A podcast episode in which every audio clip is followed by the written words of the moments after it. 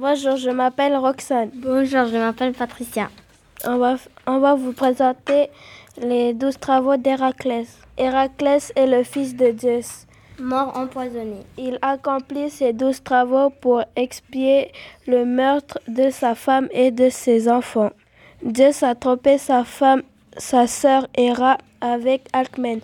Et Alcmène est une mortelle. Ils ont eu un enfant qui s'appelait Héraclès. Héra a voulu se venger. Elle envoya un serpent pour tuer le petit Héraclès.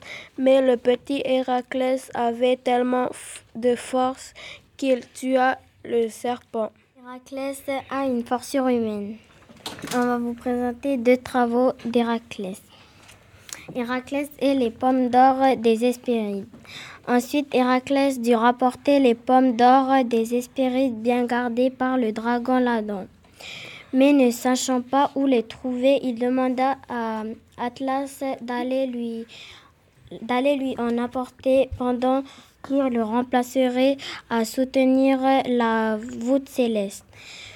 Quand le titan revient avec les pommes, Hercule lui redonna la voûte céleste avec ruse et emporta les pommes. On va vous présenter les deuxièmes travaux d'Héraclès.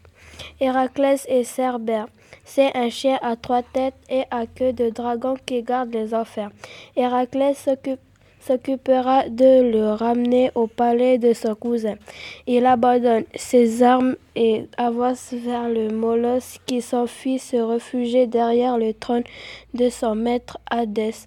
Hercule bondit sur l'animal vêtu de sa peau de lion pour ne pas être déchiqueté déchiqueté par les crocs acérés du gardien des enfers.